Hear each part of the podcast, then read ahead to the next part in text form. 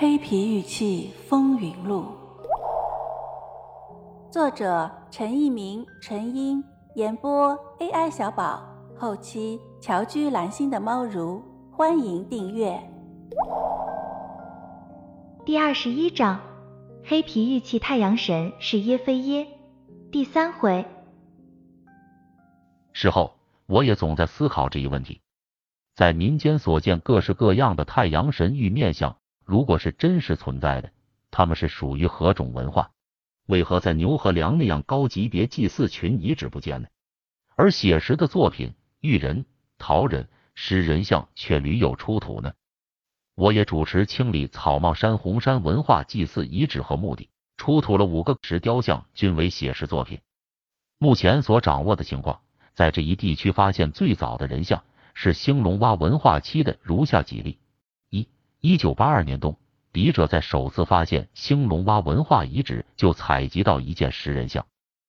二二十世纪九十年代，在发掘临溪县白阴长汉兴隆洼文化遗址时，发现立于造纸旁的石人像，被专家们考证为灶神。这类石人像在克什克腾旗、巴林右旗均有出土，而且还发现最贴近太阳神的巴林石人面像，牙齿为镶嵌的獠牙。三。二零零三至二零零五年发掘的兴隆沟兴隆洼文化遗址出土石人面像，牙齿为镶嵌的棒片。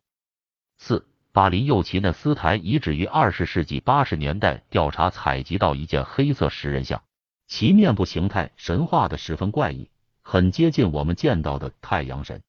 在考古杂志上发表的报告中，作者认为是红山文化的，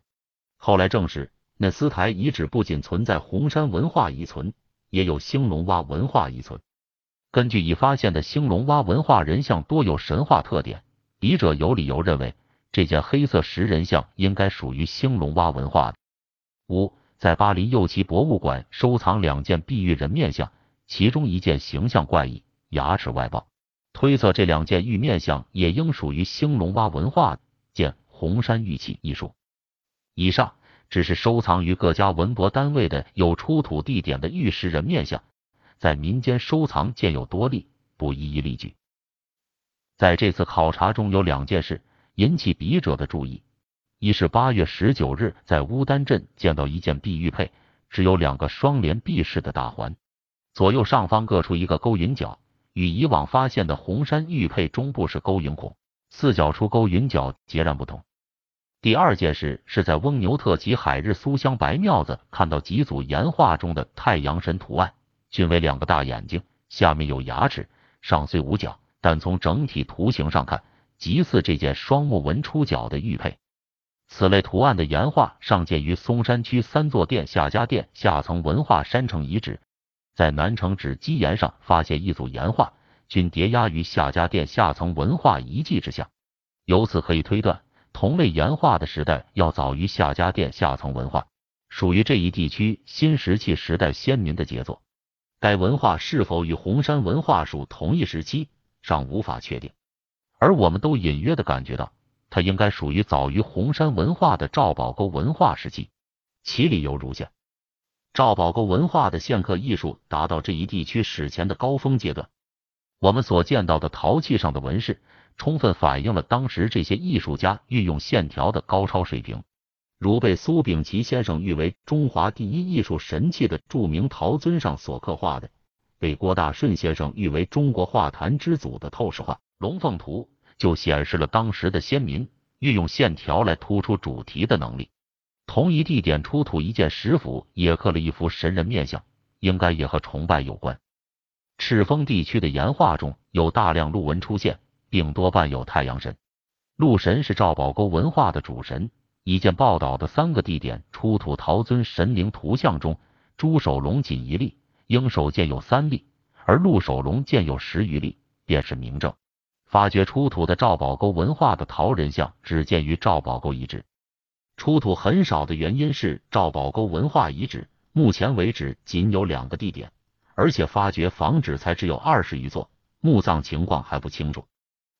岩画的断代是很困难的，赤峰地区岩画的一部分属于以线刻见长的赵宝沟文化时期，是毋庸置疑的。尤其是海日苏香白庙子岩画中的双目太阳神，和那件双目太阳神玉面像的年代应该是同一时代的。根据这种比较，我们再结合兴隆洼文化的神话面像和神人像，和红山文化的写实为主要特征的石陶雕塑神像，感觉到赵宝沟文化中出现了玉面像的空窗期。这种现象，正如兴隆洼文化和红山文化均有玉器出土，而赵宝沟文化目前尚未见有玉器出土的报告一样，不能由此来判断赵宝沟文化就没有玉神像。现在民间收藏类似太阳神的神面像，我们不排除其中有相当多的是仿品，但正如笔者这次见到这件双目带钩云角的神像一样，也有很多是真品，而且很多是带角的。